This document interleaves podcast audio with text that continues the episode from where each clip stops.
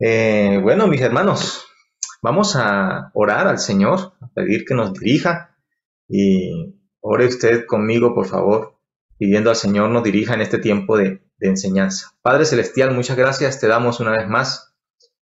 También agradecido, Señor, con tu palabra, porque nos permites la libertad, Señor, de poder disfrutarla, poder aprovecharla, poder, Señor, estudiarla y ser edificados por ella, Señor.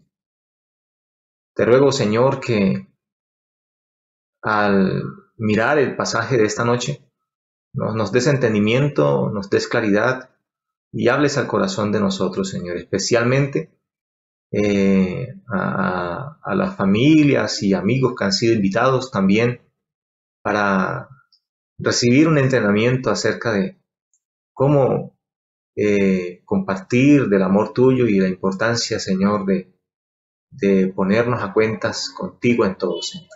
En el nombre de Cristo Jesús te lo pedimos. Amén. Bueno, hermanos, quiero invitarles a ubicarse en la palabra de Dios, en el Evangelio de Mateo, en el capítulo 14. Mateo capítulo 14. Y vamos a estar leyendo los versículos 1 al 12. Mateo capítulo 14, versículos 1 al 12. Leo a favor de todos ustedes, dice la palabra de Dios así. En aquel tiempo, Herodes el tetrarca oyó la fama de Jesús y dijo a sus criados, Este es Juan el Bautista, ha resucitado de los muertos y por eso actúan en él estos poderes porque Herodes había prendido a Juan y le había encadenado y metido en la cárcel por causa de Herodías, mujer de Felipe su hermano, porque Juan le decía, no te es lícito tenerla.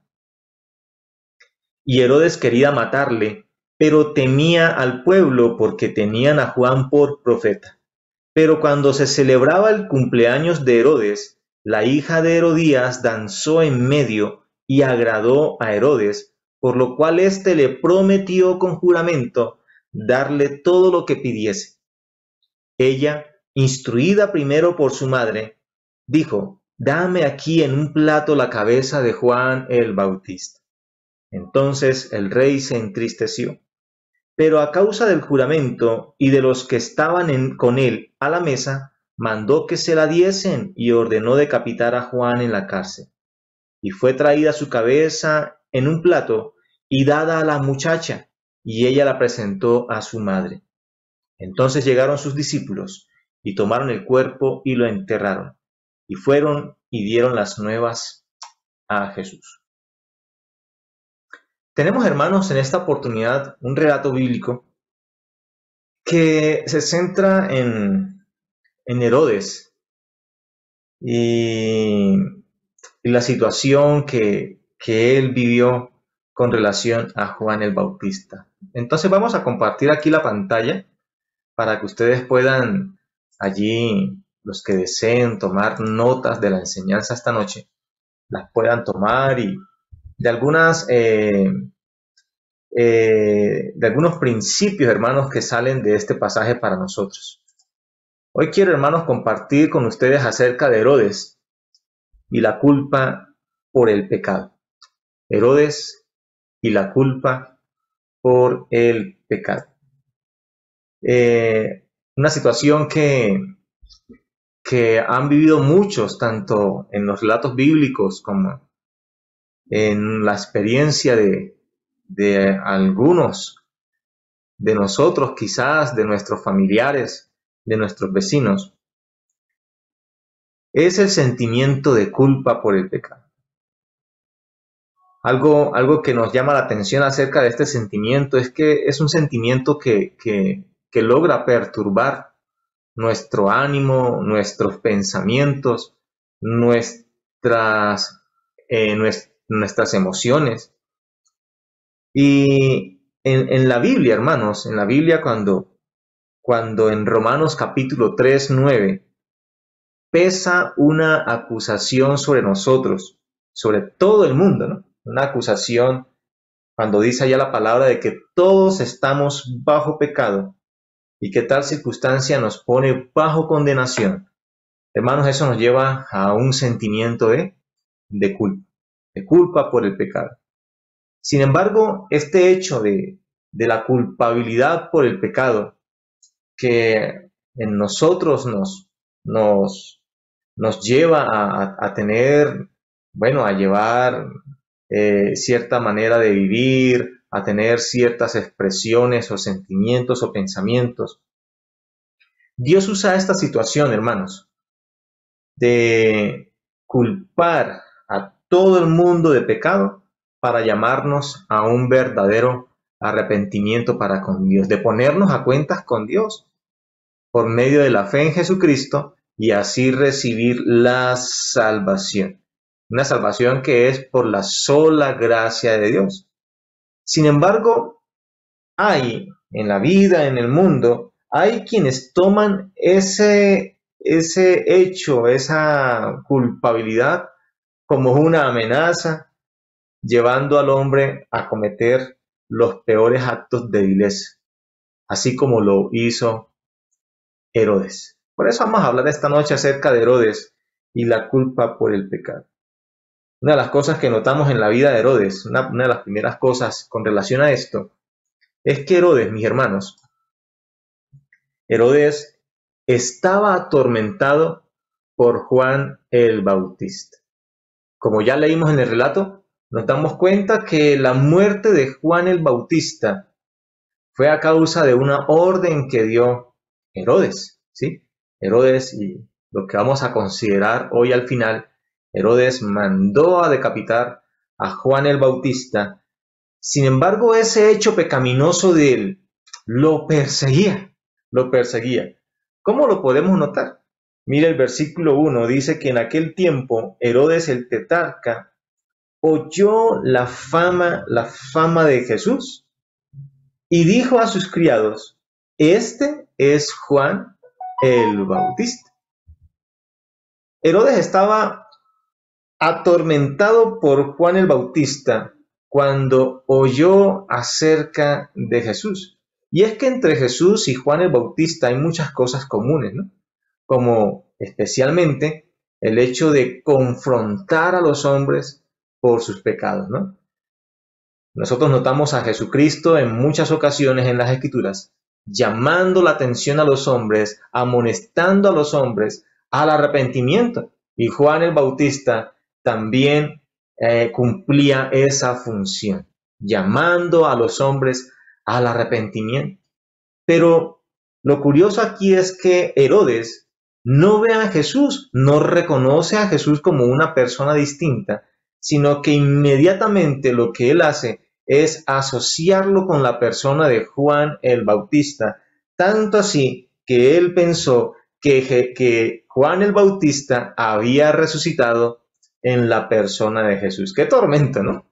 Qué tormento, ¿no? Cuando eh, la culpa lo persigue, cuando la culpa sigue allí en la conciencia, ¿cierto? Reclamando justicia, pidiendo arrepentimiento, llevó a Herodes a tal punto, hermanos, a, afirmar cosas ficticias, ¿no? Cosas que son eh, falsas, ¿no? Porque eh, nosotros podemos eh, mirar aquí que el mismo Juan, que el mismo Herodes llegó a afirmar, llegó a creer ¿no? en la posibilidad de una reencarnación. Él afirmó, este es Juan el Bautista, ha resucitado de los muertos. Y el tormento fue mucho más allá porque incluso afirmó, señaló que el poder de Juan el Bautista estaba en Jesús. Vemos a Jesús en las historias bíblicas, ¿no? Haciendo milagros, hablando con autoridad a, las multitudes. Y todo este poder que ya sabemos viene de Dios, sin embargo, la perturbación de Herodes lo llevó a señalar que ese poder que había en Jesús era el mismo que Juan el Bautista operaba. Hermanos, la culpa por el pecado es motivo de gran perturbación. No sé si usted lo ha sufrido de esa manera, lo ha experimentado de esa manera, pero cuando nosotros pecamos, mis hermanos, cuando nosotros hacemos o cometemos actos que no agradan al Señor, cierto que hay algo internamente en nosotros que, que nos acusa, como que nos persigue, como que no nos deja tranquilos. Herodes tenía este sentimiento. Por haber dado muerte a Juan el Bautista, esa, ese acto de vileza en él lo perseguía en sus pensamientos, al punto de que estaba perturbado. Esto es bien curioso, mis hermanos, porque Herodes, sabemos hermanos que Herodes, dice ahí la escritura que era un tetrarca, es decir, un rey, un gobernador.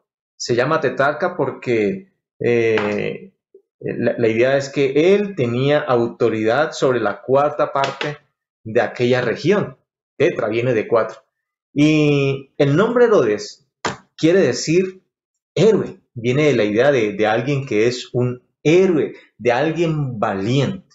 Pero notamos, hermanos, que aún el pecado, el pecado en la vida, puede perturbar, puede angustiar, puede preocupar aún a los hombres más fuertes, a los hombres más poderosos, como lo era Herodes. La culpa por el pecado es motivo de gran perturbación. No importa si usted cree que es un gran héroe, la culpa del pecado lo alcanzará y le perturbará. Eso es lo que hace este sentimiento de culpa.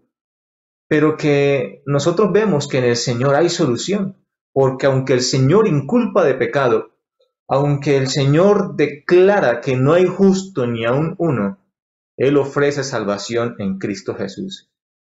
Pero esto no lo vio Herodes, sino que la preocupación, la perturbación, nació, hermanos, nació precisamente por los actos de vileza eh, que Herodes había cometido. Por eso, en segundo lugar, hermanos, Herodes, además de que estaba atormentado por Juan el Bautista, vemos en la historia bíblica que Herodes había sentenciado a la cárcel a Juan el Bautista. Note el versículo 3 y 4 dice, porque Herodes había prendido a Juan y le había encadenado y metido en la cárcel por causa de Herodías, mujer de Felipe su hermano, porque Juan le decía, no te es lícito tenerla. ¿Por qué Herodes sentencia a Juan a la cárcel? Porque Juan lo acusó a él de un pecado.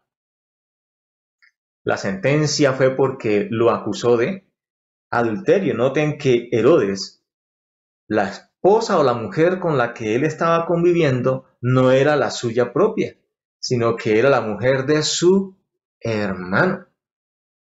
Esto es un pecado de adulterio, es un pecado de inmoralidad.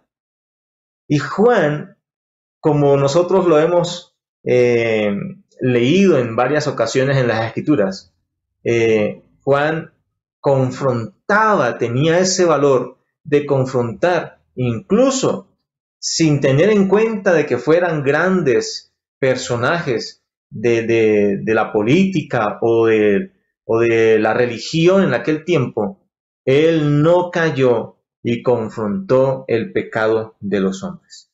Herodes sentenció a Juan a la cárcel porque él se sintió confrontado, ¿sí? Se sintió amenazado porque Juan lo acusaba de adulterio. Ahora miren que esa sentencia no fue conforme al deseo de Herodes, porque ¿qué deseaba Herodes? Dice versículo 5, y Herodes quería matarle. Hermanos, qué importante, o digamos así, eh, que nosotros entendamos la magnitud de no saber reaccionar, el peligro, ¿no? Los peligros o las, las situaciones a las, que, a, las que uno puede caer, en las que uno puede caer por no asumir correctamente cuando somos confrontados por el pecado. Mire lo que se despertó, el deseo que hubo en Herodes con relación a Juan el Bautista, porque Juan el Bautista lo, lo acusó de pecado. Quería matarlo. quería quitarle su vida. Pero como él tenía temor del pueblo, ¿no? ¿Sí? porque a Juan lo tenían por profeta, entonces lo sentenció, lo sentenció a la cárcel. Hermanos, vemos aquí que sentirse culpable del pecado no es suficiente para remediar alguna situación espiritual, nuestra relación con Dios. Porque si no sabemos manejar, hermanos, cuando alguien nos llama la atención porque estamos mintiendo, porque estamos robando, o porque estamos siendo infieles, o porque estamos defraudando la familia, estamos defraudando en el trabajo, si en lugar de asumir eso con la mejor actitud, llevándonos a, confesar ese pecado y al arrepentimiento, es posible, hermanos, es posible que nos lleve a tener deseos que, que son despreciables, que son eh, en verdad eh, abominables. La sentencia, mire, esta sentencia de Herodes contra Juan el Bautista concluyó con el pedido de su cabeza. Dice allí que cuando se celebraba el cumpleaños de Herodes, la hija de Herodías danzó en medio y agradó a Herodes, por lo cual éste le prometió con juramento darle todo lo que pidiese.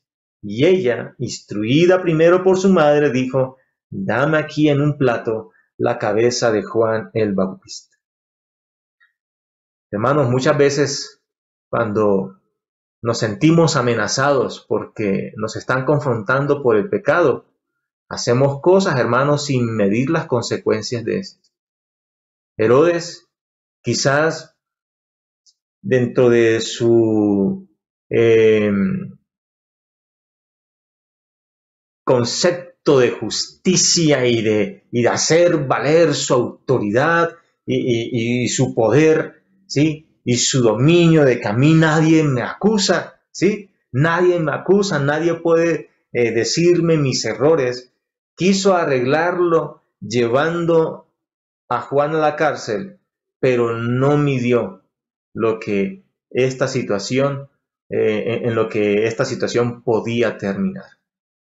Aquí vemos a una chica influida por su madre, quien también se sentía amenazada por las acusaciones de Juan el Bautista, la vemos eh, pidiendo la cabeza de Juan el Bautista.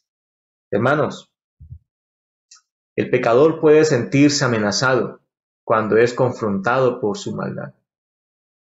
Por eso es que no es fácil la evangelización.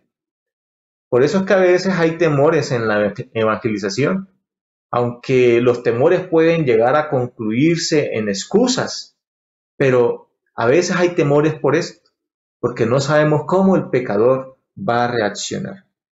¿Cómo reaccionaría alguien que se siente amenazado al ser confrontado por el pecado? No sé si usted lo ha experimentado, pero muchas veces lo que notamos en personas que se sienten amenazadas, que se sienten eh, por debajeadas, ¿no? Por declararles los pecados de sus vidas. Se, enojan fácilmente, ¿no? Pueden llegar a ser violentos, a cometer injusticias, pero sobre todo a hacer las cosas sin pensar en las consecuencias futuras. Esto le pasó a Herodes, que aunque tuvo sentimientos de culpa, de pecado, él no supo reaccionar ante esa confrontación que le hizo Juan por su pecado, sino que antes bien lo que hizo fue enojarse, actuar injustamente y sin pensar en las terribles consecuencias en el futuro. Porque la historia, hermanos, termina de esta manera, ordenando Herodes decapitar a Juan el Bautista. Dice la historia bíblica en el verso 9, entonces el rey se entristeció. Pero a causa del juramento y de los que estaban con él a la mesa, mandó que la diesen y ordenó decapitar a Juan en la cárcel. Hermanos, Herodes dio esta orden, a pesar de que él se entristeció. Uno puede notar, hermanos, aquí que en el fondo Herodes aunque él deseó matar a Juan el Bautista, en sí no era eh, como lo que eh, el acto a, a llevar. Y él se entristece. Sin embargo, hermanos, el peso del orgullo fue más grande que la culpa. Porque él había dado una promesa, él se había comprometido con la palabra. Pero, hombre, era el rey. Él podía cambiar el destino de las cosas. Él podía cambiar su determinación y su propuesta. Era el rey, tenía la autoridad, tenía el poder. Sin embargo, el peso del orgullo de él por no quedar mal con los que estaban allí, prefirió hacer caso a la voluntad de aquellas que le pidieron la cabeza de Juan el Bautista. Este hecho de que Herodes mandó a decapitar a Juan el Bautista fue conforme al pedido de su hijastra. Y sabemos que tras este pedido, pues está Herodías, la mujer con la que estaba ahorita Herodes, de manera ilícita. Mis hermanos, a veces hay culpa por el pecado, a veces hay tristeza por el pecado. Sin embargo, muchas veces, como en este caso, pesa mucho más, no solamente el orgullo, ¿sí? Que, puede llegar a ser mucho más grande que la culpa, que ese sentimiento de culpa, sino que también el querer agradar a los demás puede ser mayor, puede ser mucho más grande que el mismo sentimiento de culpa, llevando al hombre, llevando al pecador a cometer los actos de vileza eh, más indignantes. Sin embargo, y de pronto queriendo aliviar un poco su conciencia, él permite la sepultura de Juan el Bautista. Dice versos eh, 12. Entonces llegaron sus discípulos y tomaron el cuerpo y lo enterraron. Y fueron y dieron las nuevas a Jesús.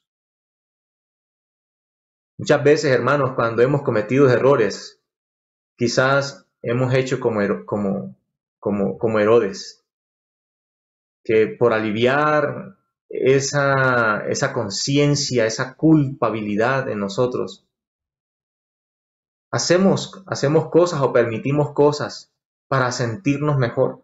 Pero la verdad, hermanos, es que la culpa del pecado no se alivia con pañitos de agua fría. No se alivia con aparentes actos de buena voluntad. Hermanos, la culpa del pecado sí tiene remedio, pero ese remedio no depende de nosotros, no es por nuestra capacidad o de lo que nosotros hagamos o dejemos hacer. Aunque Él permitió esta sepultura que llevaran su cuerpo y le dieran esa, esa, esa ceremonia de, funeraria, queriendo quizás aliviar su, conciencia, su culpabilidad, lo cierto es que Herodes siguió siendo culpable de, de pecado. Sentir culpa por el pecado no evita cometer los actos más viles. Quiero concluir diciendo lo siguiente.